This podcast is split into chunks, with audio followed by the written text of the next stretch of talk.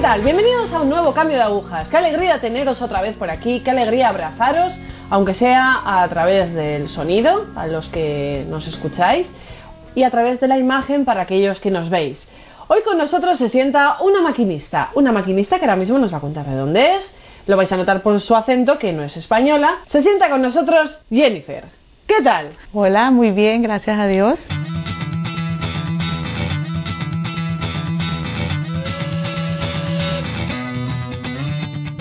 Vamos a empezar un poco desde el principio. ¿De dónde eres? Antes de todo, muchas gracias Cristina, muchas gracias a todos por tenerme aquí. Gracias. Eh, es una gran bendición para mí estar acá y con, poderlas conocer, poderte conocer Cristina, de verdad es un placer. Bueno, yo soy de Nicaragua, yo nací en Managua, eh, viví en mi país por 16 años. Yo fui criada por, por mi madrastra. Eh, mi mamá lamentablemente se tuvo que venir para los Estados Unidos. Yo soy, yo ahora resido en Florida, en Estados Unidos, cuando yo tenía tres años de edad y mi hermano tenía cuatro. Pero ella se tuvo que venir pues por razones económicas, venimos de una familia muy humilde y yo me crié con mi hermano, mi madrastra nos crió, pero ella, es católica. Entonces, gracias a ella fue que nosotros... ¿Tuvisteis una educación? Eh, sí, en el catolicismo eh, hice todos mis sacramentos. Eh, sí éramos católicos, pero fríos. Vale, quizás no practicabais todo aquello que... Mm, no, no porque cuando se podía ir a misa se iba, cuando no, no. Entonces era como nunca se leía la Biblia. Pero gracias a Dios siempre creímos que, que Dios existía. Eso siempre lo tuvimos presente pues tuvimos, mi papá lamentablemente eh, no ha creído mucho en las religiones, cree en Dios, pero no cree en las religiones.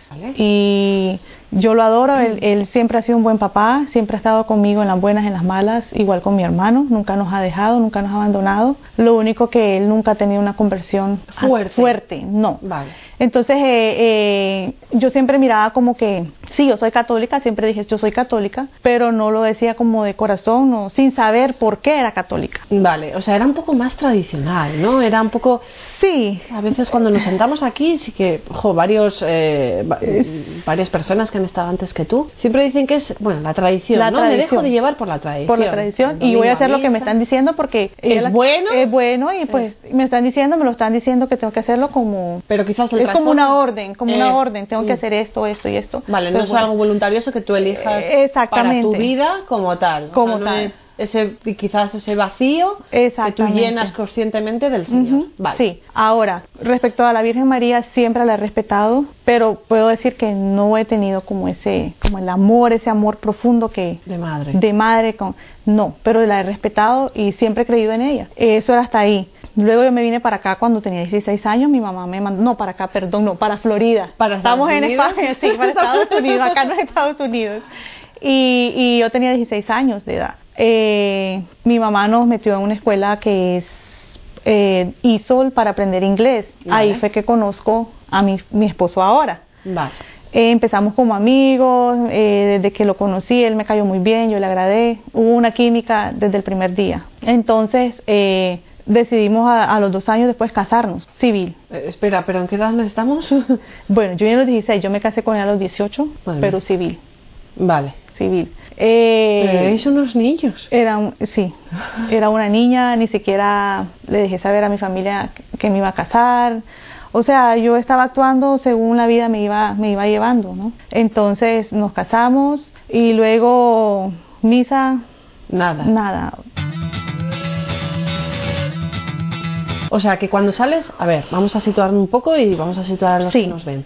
Cuando sales quizás de tu casa, de tu casa materna en ese momento, el contacto que tenías con Dios, o sea, cuando, a ver, cuando dejas eh, a tu madrastra, digamos, a tu papá y a tu madrastra, vas a reunirte con tu madre biológica, ella os eh, introduce, os ingresa en una escuela, eh, y tú ahí, contacto de Dios, eran 13 años, toda la adolescencia de los 16, 16, años, una época incluso difícil para cualquier persona, para cualquier joven, contacto con Dios Nada. Cero. Cero. Sí, yo decía, a mí me preguntaban, ¿tú crees en Dios? Sí. ¿Qué religión tú eres? Católica. Pero, o sea, no practicante, nada. Y entonces, era para mí era normal no confesarme, para mí era normal. O sea, yo era consciente que, no tan consciente, pero sí sabía porque me habían enseñado en el catecismo, en la catequesis, de que yo no podía, si yo no me confesaba, yo no podía recibir la Eucaristía. Pero según yo, no era pecadora. Según yo, estaba bien solo con creer en el Señor pensaba yo que era suficiente,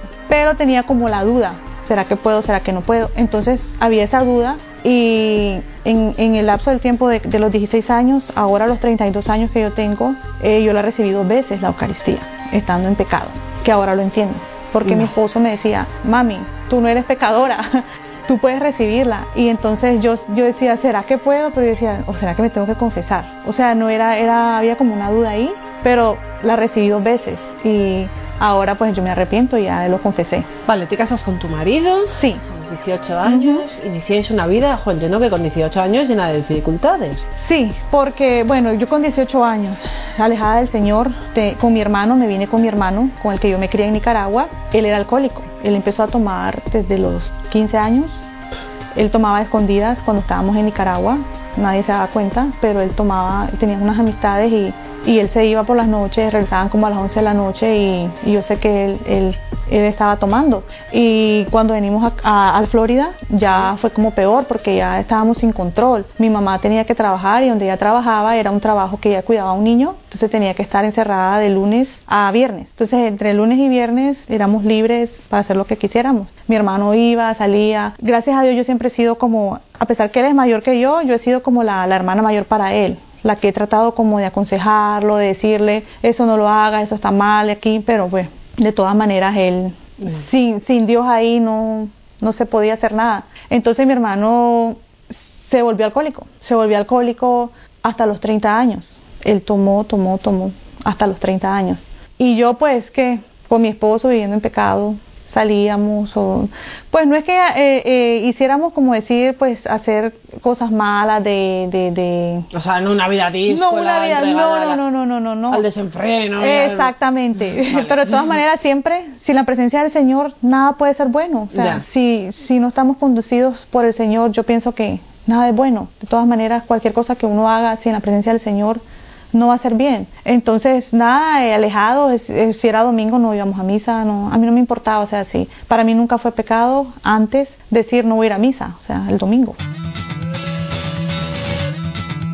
¿Habéis tenido hijos? Sí, ya después de a los 23, a los 22 años, yo quedo en embarazo. Entonces ya nace mi primer hijo, Juan Pablo, que adoro con mi corazón, y, nace él y luego lo bautizamos porque había que bautizarlo, la tradición, vamos a seguir la tradición, ¿no? Sí. Vamos a bautizarlo, lo bautizamos a los seis meses, luego de eso, bueno, ya fue creciendo, eh, seguíamos en la misma vida, no íbamos a misa, si bien, si mal, o sea, no, no nos importaba para nada. ¿No llamaba quizás el Señor a decir, jo, pues tengo un hijo, quizás debería educarle en unos valores y bueno, ya si estos valores son católicos. Me ayudó algo el, el que en mi, en mi, casa, mi madrastra, donde, mi, donde yo me crié, ella me haya creado valores también, eh, principios de decir esto es malo, esto es bueno, eh, hay que andar por el camino recto, aunque no era muy cristiano, o sea, lo que me estaban inculcando, pero por lo menos eran algunos valores. Pues yo sí era consciente de que tengo que enseñarle a mi hijo a vivir una vida bien, a que no, a que no sea la droga, a que no sea esto, a que no sea, a que no haga cosas malas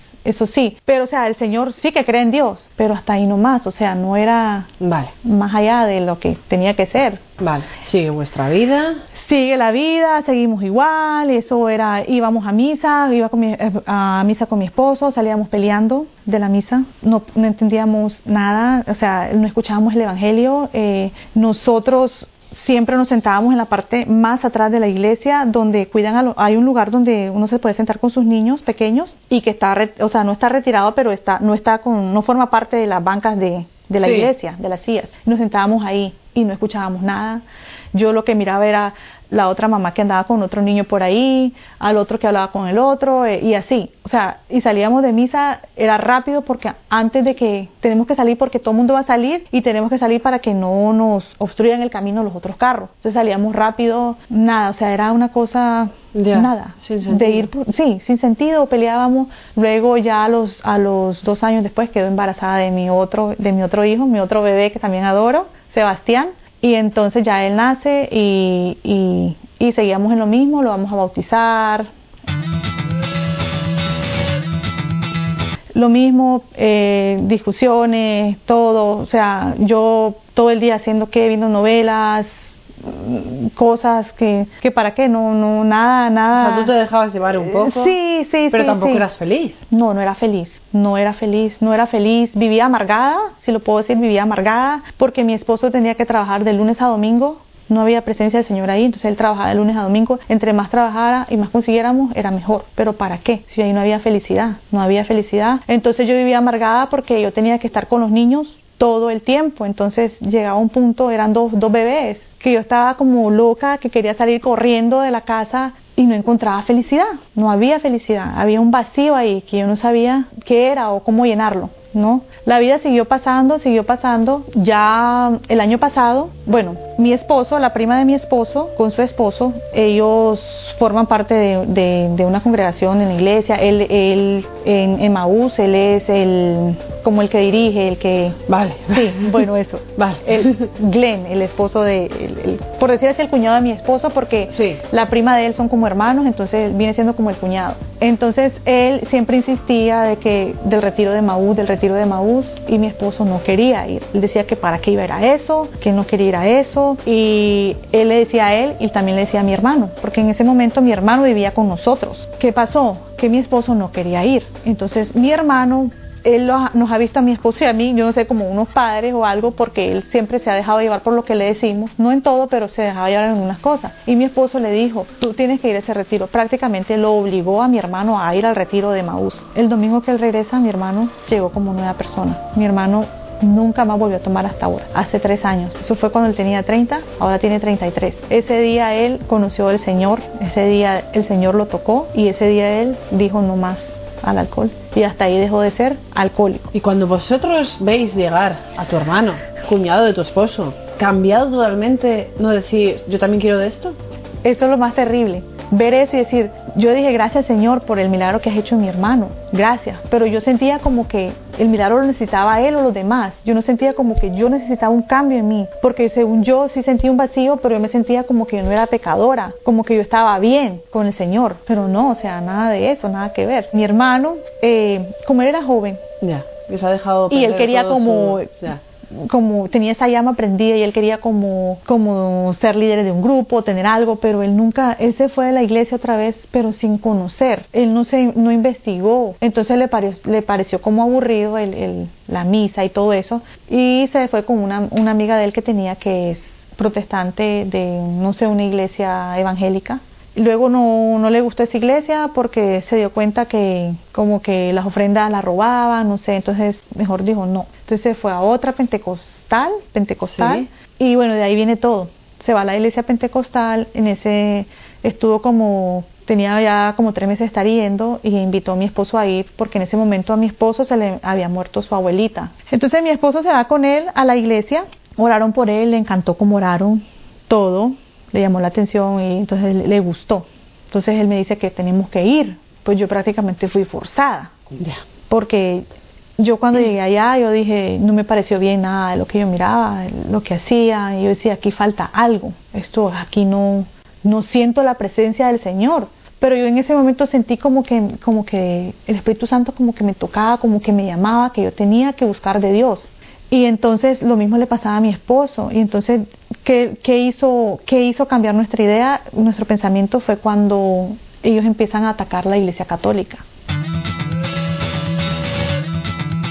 Ellos empiezan a, a decir que la iglesia católica, que la gran ramera, empiezan a hablar mal de nuestra madre. Y yo siempre la he respetado, siempre a mi madre, pero y mi esposo peor, él, él es un enamorado de ella desde, desde, pequeño. Entonces su mamá de él murió a los ocho años, entonces para él su madre ha sido la Virgen Claro. María. Y la abuelita siempre lo ha Inculcado, en inculcado en eso, y entonces él para él la Virgen María es, es la reina, lo que es. Entonces eh, cuando empezaron con eso, él me dice, no me gusta mami esto, que estén hablando así, así, así. Entonces yo le digo, sí, yo ya veo mal eso. Entonces cuando ya decidimos salirnos de allá, fue más que todo también porque vuelve otro retiro de Maús, y vuelve otra otra vez el, esposo de la, de la prima de mi esposo a invitarlo, que fue el mismo que invitó a mi hermano. Entonces él, como ya se sentía como comprometido, ya se sentía como aburrido de la insistidera, él dijo, bueno, voy a ir y él fue al retiro. De ahí, en ese retiro, pues eh, le sirvió muchísimo, le sirvió muchísimo como para empezar a entender la realidad, o sea, la verdad, que estábamos mal y no estábamos en la, en la religión que era. Entonces ya hizo el retiro, luego a la semana después venía un, un, padre de Colombia ¿Sí? a Florida a un, a un, retiro de pareja que nos han invitado y ese día hmm, es como que nos hablaron a nosotros, nos hablaron, porque ese día sí sentimos un llamado del Señor, que teníamos que buscar del Señor y en la iglesia que es, la iglesia de Él. Ese día como que abrí los ojos y empecé como a tener sed de aprender más y empecé a leer y a investigar. Luego eh, nos metimos en el grupo de Por qué ser católico, que también lo lideraba, lo lidera Glenn. Ese es el ángel de nosotros, Glenn. Glenn es el ángel. Y entonces nos invitó y fue, empezamos a ir allá y empezamos como a alimentarnos más de todo. Entonces eso fue, fuimos buscando más de, la, de Dios. Todos los domingos empezamos a ir a misa, a misa, a misa y si nos decían que tienen que casarse, pero si yo siempre lo miraba como que, pero ¿por qué si ya nos casamos civil, por qué insisten en que nos casemos por la iglesia? Yo decía, no tiene sentido. No. Yo decía, yo yo veo que personas que se casan por la iglesia más Luego rápido se divorcian. Sí. Dice yo, pero si hasta ahora estamos bien, si hasta ahora somos felices, ¿para qué no necesitamos casarnos por la iglesia? Decía yo. Bueno, entonces eso siguió pasando, fuimos aprendiendo más. Eh, este año en marzo iba a haber un retiro de, de, sanación, misa de sanación. Entonces nos fuimos, era un jueves por la noche, creo que fue un 5 de marzo, nunca se me olvida. Entonces nos fuimos al retiro, estábamos en el retiro y, y en una hora, en una hora mi vida cambió por completo. Porque en esa hora, en ese retiro, yo vi al Señor presente, porque, o sea, yo, yo ya estaba buscando al Señor, uh -huh. pero en la, en la Eucaristía Él, él me mostró que Él estaba ahí. ¿Y tú lo sentiste así? Sí, yo lo vi y él me dijo que yo estaba mal, que yo tenía que casarme. O sea, yo tuve, o sea, yo tuve una conversación con él. Él me habló a mí y él me dijo de que yo tenía que casarme porque yo no estaba bien, que yo tenía varios pecados, una vida. Él me hizo ver mis pecados. Ahí fue que realmente me enteré y me di cuenta de lo pecadora que era, que no, yo decía, en esa hora decía, Dios mío, yo no merezco tanto amor, porque él, él, muestra su amor y, y, su amor es tan grande y tan infinito que nadie se imagina, o sea,